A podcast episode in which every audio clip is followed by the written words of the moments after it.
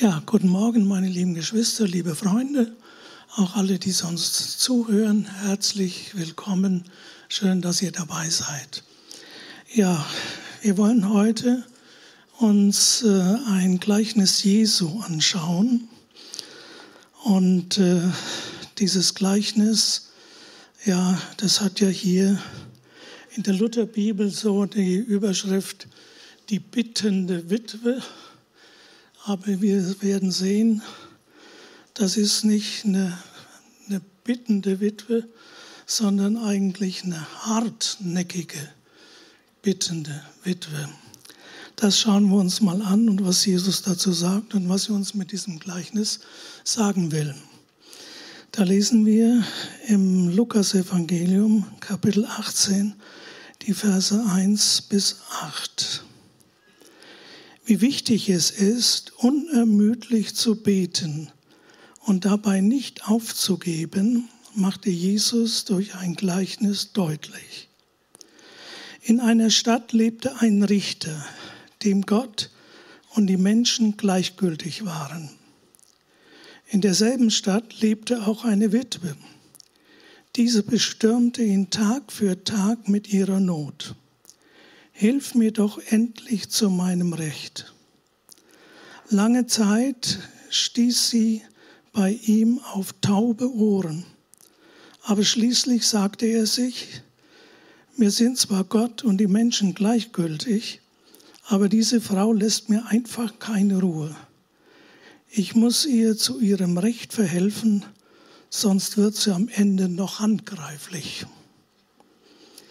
Und Jesus, der Herr, erklärte dazu, ihr habt gehört, was dieser ungerechte Richter sagt. Wenn schon er so handelt, wie viel mehr wird Gott seinen Auserwählten zum Recht verhelfen, die ihn Tag und Nacht darum bitten? Wird er etwa sie lange warten lassen? Ich sage euch, er wird ihnen schnellstens helfen. Die Frage ist, wird der Menschensohn, wenn er kommt auf der Erde, überhaupt noch Menschen mit einem solchen Glauben finden? Ja, also der Richter, der, wie wir gelesen haben, der ist ja, der sagt ja selbst von sich, er fürchtet Gott nicht und auch Menschen sind ihm gleichgültig. Und er hört die Witwe ja gar nicht an. Er ignoriert sie. Er gibt ihr keinen Termin, lässt sie immer wieder abletzen, vertröstet sie ständig. Sie ist ihm völlig gleichgültig. Erst als er Angst hat, dass sie ihm eine Ohrfeige gibt oder ein blaues Auge schlägt, so steht das tatsächlich im wörtlich, so steht das wörtlich im griechischen Text, da steht, unter das Auge oder in das Gesicht schlagen. So steht das da. Und da seht ihr, wie die Bibelübersetzer das so ein bisschen harmlos da, äh, ja, in der Lutherbibel steht, glaube ich, äh, dass sie mir nichts antut. Hier haben wir gelesen, äh, ja, dass sie ihm eventuell eine Ohrfeige gibt. Davor hat er Angst. So, und als er davor Angst hat, da verhilft er ihr zu ihrem Recht. So, das ist der Richter. So wie ist das mit der Witwe? Sie, die Witwe ist vor dem Richter, aber sie ist nicht auf der Anklagebank. Sie fordert ihr Recht. Ein Widersacher ist ihr auf den Fersen. Vielleicht will er sie um das Erbe bringen. Vielleicht zahlt er das Geld nicht zurück, das ihr verstorbener Mann ihm geliehen hat. Menschen spekulieren damit, dass Witwen sich nicht wehren, dass sie einlenken, um nicht noch mehr isoliert zu werden, dass sie müde und Auseinandersetzung leid werden und sich still ihrem Schicksal ergeben. Ja, aber unsere Witwe hier im Gleichnis, die tut das nicht. Ständig, Tag für Tag steht da, erscheint sie vor dem Richter. wartet vielleicht, bis er kommt, tritt vor ihn hin und wiederholt ihre Forderung. Sie lässt ihn nicht in Ruhe. Sie geht ihm auf die Nerven, erinnert ihn, dass er kein Rechtsverdreher, sondern ein Rechtsvertreter ist, packt ihn an seine Ehre. Vielleicht erinnert sie sich auch selbst an Gottes Wort im Psalm 43, Herr, schaffe mir Recht und führe meine Sache gegen das unheilige Volk und errette mich von den falschen und bösen Leuten, denn du bist meine Stärke. Warum hast du mich verstoßen? Warum muss ich so traurig gehen, wenn mein Feind mich drängt? Seht ihr, das steht schon in den Psalmen und das kann uns auch selbst persönlich ein Trost sein. Die Witwe hätte so manches Mal aufge aufgeben können. Es nutzt ja nichts. Wie lange soll ich noch vor ihm erscheinen? Was soll ich machen? Er reagiert ja gar nicht. Aber wer verzweifelt und allein ist, was bleibt anderes übrig, als zu hoffen? Das ist eigentlich das, was wir uns dann auch fragen müssen und ja zu Gott kommen. Äh, was der Witwe schließlich Gehör verschafft, ist ihre Beharrlichkeit. Sie weiß, sie hat niemand, der ihr beisteht. Es kann nur einer helfen, der Richter. Und dieser Mann braucht nur einen Satz sprechen und alle Not hat ein Ende. Sie hat sonst niemand. Sie hofft, dass das doch irgendwann geschieht. Vielleicht versteht man das erst, wenn man selbst in Not war, auf seinen Knien gelegen hat und Gott gebeten, doch endlich, endlich etwas zu tun. Mit der Zeit steigen dann Gedanken in einem auf. Und wenn jetzt Gott einfach nichts tut, wenn sich nichts bewegt, ja, solche Zeiten müssen durchgestanden werden. Manchmal schweigt Gott, um uns zu prüfen, wie ernst wir es meinen. Manchmal ist auch die Zeit noch nicht reif. Vielleicht muss Gott bei uns oder bei anderen noch dies oder jenes wirken. Vielleicht gerade dann, wenn wir für andere Menschen beten.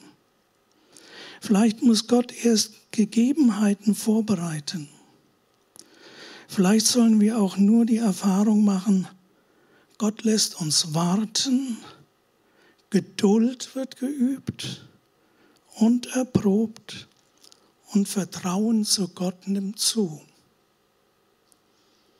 Solche Erfahrungen sollen wir machen. Unser Glaube soll geprüft und soll erprobt werden. Mit der Witwe in diesem Gleichnis sowohl die Gemeinde gemeint, auch als jeder einzelne Gläubige. Es gilt, mit beharrlichem Gebet dran zu bleiben bis Gott antwortet.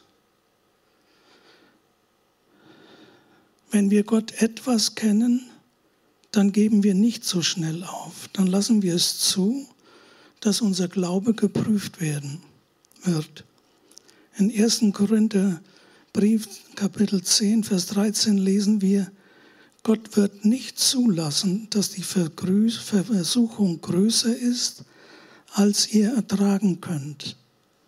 Wenn euer Glaube auf die Probe gestellt wird, schafft Gott auch die Möglichkeit, sie zu bestehen. Geschwister, Freunde, das ist ein großer Trost, wenn wir manchmal tatsächlich beten und nicht mehr weiter wissen. Wenn wir sündigen, wenn wir zu Fall kommen oder Gott betrüben, dann versinke nicht in Angst und Schuld. Verbringe deine Zeit nicht mit Grübeln. wie du sowas tun konntest und warum du es getan hast. Ich habe euch ja neulich da mal erzählt, wie ich da auf so einen Strom- und Gasanbieter reingefallen bin. Richtig reingefallen. Und hinterher habe ich gedacht, ja, wie konnte ich nur? Jetzt bin ich 80 Jahre alt und lass mich da so übers Ohr hauen. Ich denke, das, ist, äh, das gibt's doch nicht. Ja, und dann saß ich da so drin. Und deswegen verbringe deine Zeit nicht mit Grübeln, dass du sowas tun konntest und warum du das getan hast. Fang wieder an zu beten.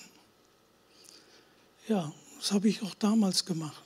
Ich habe da ja tatsächlich täglich gebetet, weil mich das doch sehr belastet und äh, bedrückt hat.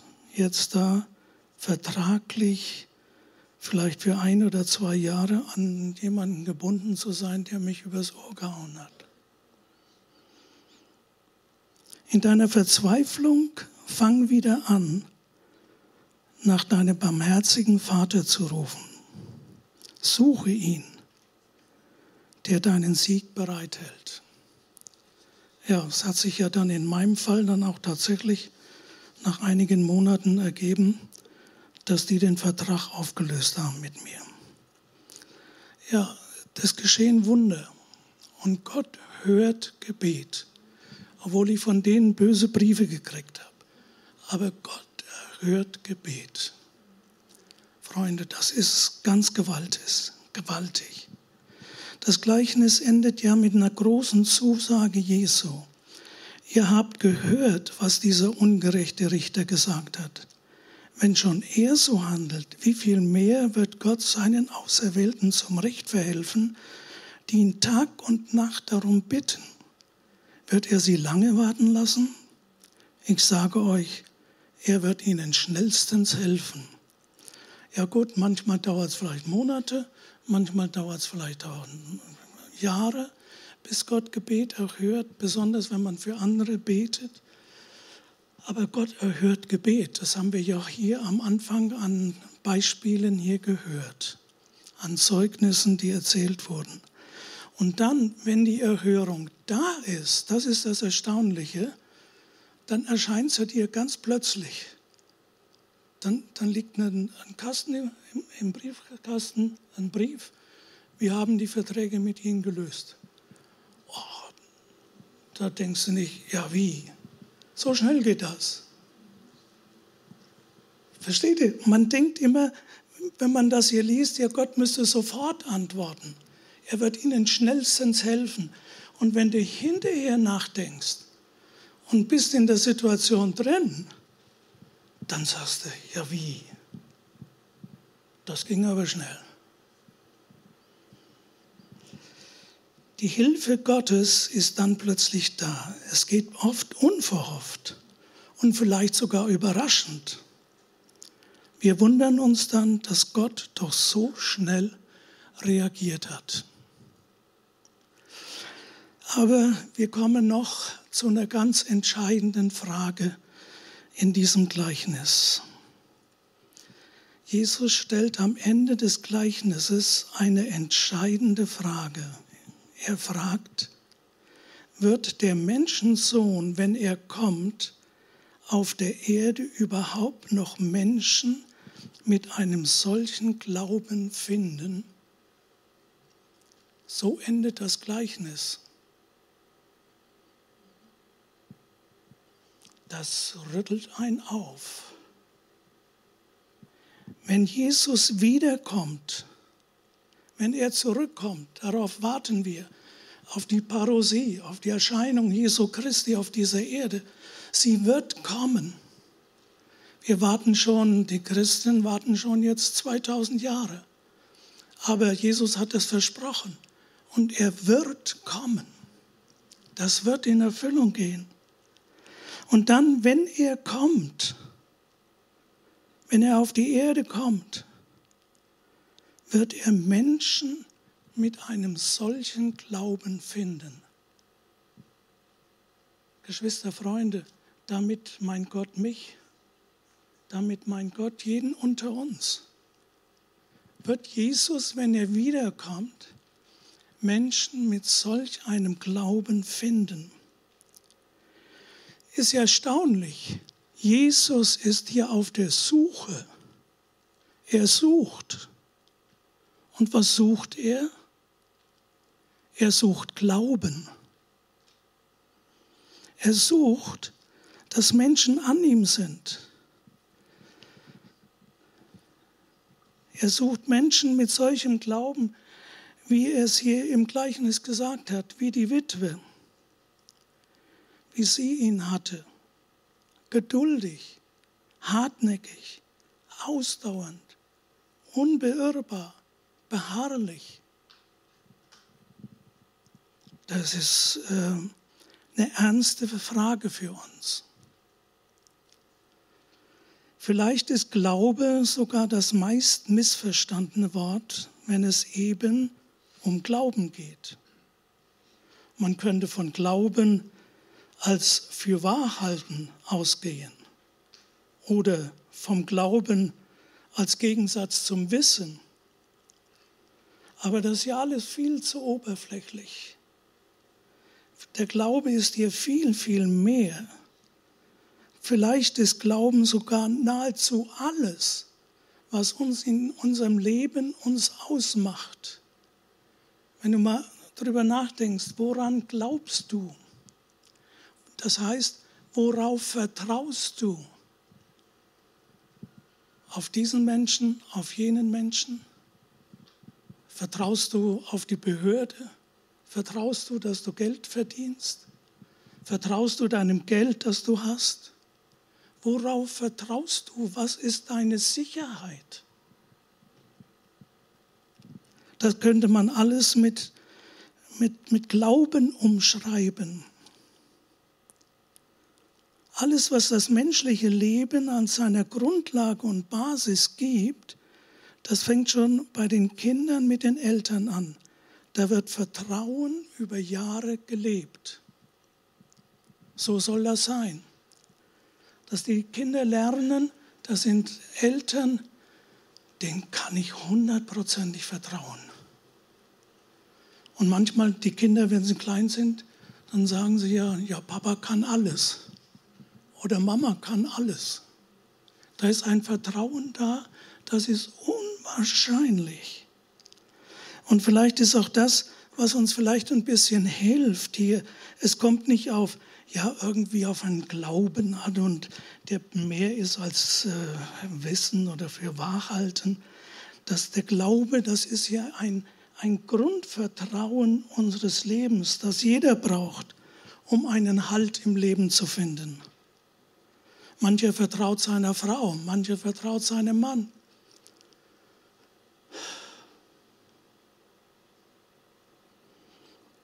Also es gibt verschiedene Dinge. Vertrauen können auf Gott. Glaube heißt, sich ihm zuwenden und in ihm den Schöpfer, Vater und Heiland zu erkennen. Glaube heißt, den eigenen Wert zu entdecken, die eigene Identität. Glaube heißt, auf die Frage, wer bin ich, eine Antwort zu finden. Diese Antwort könnte vielleicht so lauten. Ich bin aus der Liebe Gottes heraus geboren. Ich bin sein, eines seiner unendlich vielen Kinder und genieße doch seine Aufmerksamkeit. Ich finde in ihm meinen Ursprung und mein Ziel. Ich bin befähigt zur Beziehung mit ihm, weil er mich gesucht und gefunden hat. Auch Sünde steht ihm nicht im Wege, denn er starb für meine Sünde am Kreuz. Ich darf ihm in allem vertrauen. So dieses, so diese Hingabe an Gott, dieses so mit Gott verbunden sein und das Zentrum des Lebens zu haben, das Gott ist. Nun denken wir an das Gleichnis. Unsere Bitte findet bei Gott Erhörung. Gott wird unser Rufen hören. An seiner Macht, Güte und Hilfe gibt es keinen Zweifel. Das ist ganz gewiss. Und jetzt kehren wir wieder zurück zu der Frage Jesu. Aber finden sich hier auf Erden Menschen mit solchem Glauben? Wann hast du das letzte Mal für eine Sache so intensiv gebetet, dass du immer wieder täglich vor Gott warst und gesagt hast, Herr, höre mich, Herr, ich brauche dich, Herr, ich weiß da nicht mehr weiter, Herr, hilf mir, Herr, steh mir bei, Herr, ich brauche dich. Wir singen das so schön im Lied, ich brauche dich alle Zeit.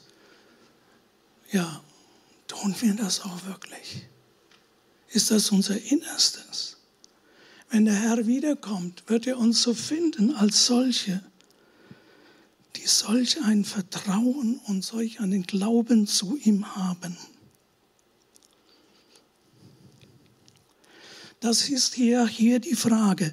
Jesus fragt, wird der Menschensohn, wenn er hier zurück auf die Erde kommt, Menschen mit solchem Glauben finden.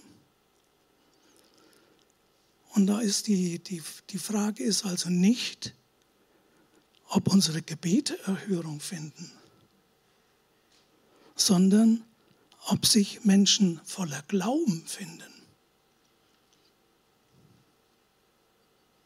Lasst uns darin wachsen und zunehmen, auch in unseren Problemen, auch in unseren Nöten, in unseren Fragen, in unserer Hinwendung zu Gott. Noch eine interessante Frage. Menschen fragen, wo ist Gott, der mich hört? Manche sagen das so. Ja, gibt, Gott hört mich ja doch nicht. Es gibt ja keinen Gott, oder? Auch wenn ich bete. Also Menschen fragen, wo ist Gott, der mich hört? Und Jesus fragt, wo ist ein Mensch, der mich inständig bittet? Geschwister, Freunde, das ist interessant. Wir stellen immer von uns aus die Fragen, ja, wo ist Gott, wo hört er mich? Ja, und, und warum geschieht das und warum geschieht jenes? Und, und wir haben so viele Fragen. Und Gott fragt, wo ist ein Mensch, der mich inständig bittet? Das ist der Sinn dieses Gleiches, von dieser hartnäckig bittenden, flehenden Witwe. Dafür hat er Jesus dieses Gleichnis erzählt. Also, wo ist der Gott, der mich hört? Und Gott fragt, wo ist ein Mensch, der mich inständig bittet? Wer von den beiden hat mit seiner Frage recht?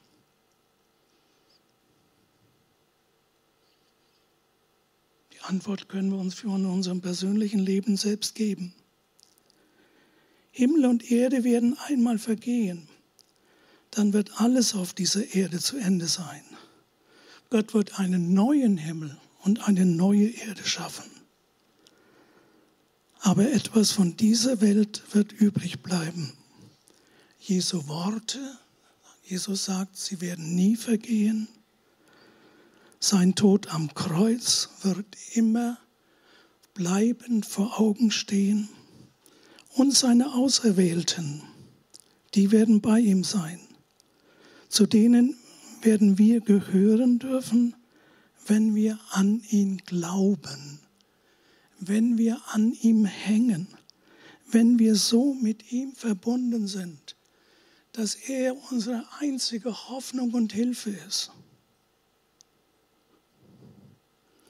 Dann wird die Geschichte, die einmal im persönlichen Gebet mit Gott, wo wir unser Leben Gott übergeben haben, dann wird, die, dann wird diese Geschichte weitergehen.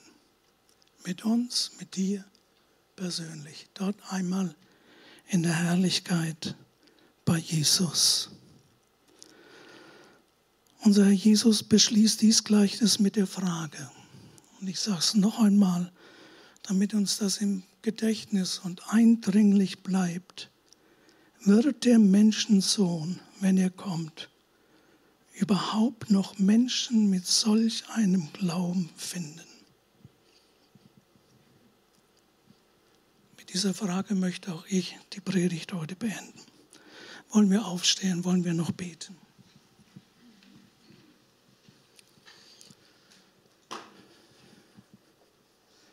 Herr Jesus, wir haben dein Wort gehört. Es ist ja eine so ernste Geschichte.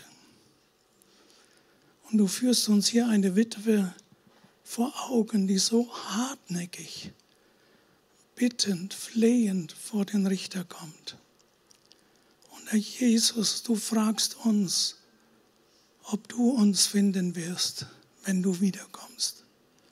Dass wir so vor dir sind voller Glauben, voller Zuversicht, dass du hilfst, dass du unser Retter, dass du unser Heiland bist, dass du der Mittelpunkt unseres Lebens bist. Herr Jesus, ich bitte dich von ganzem Herzen, schenke mir das, schenk das uns allen, Herr, dass wir so vor dir sind. Wirke das in uns Lass dieses Wort in uns weiter wirken. Wirke durch deinen Heiligen Geist, Herr, zu beten, inständig vor dir zu sein mit unseren Bitten. Herr Jesus, du bist unsere einzige Hilfe und du bist der Retter der Welt. Und du bist auch unser persönlicher Retter in unserer Not. Herr, wir danken dir dafür Deine Zusagen gelten für immer. Danke, Herr Jesus. Amen.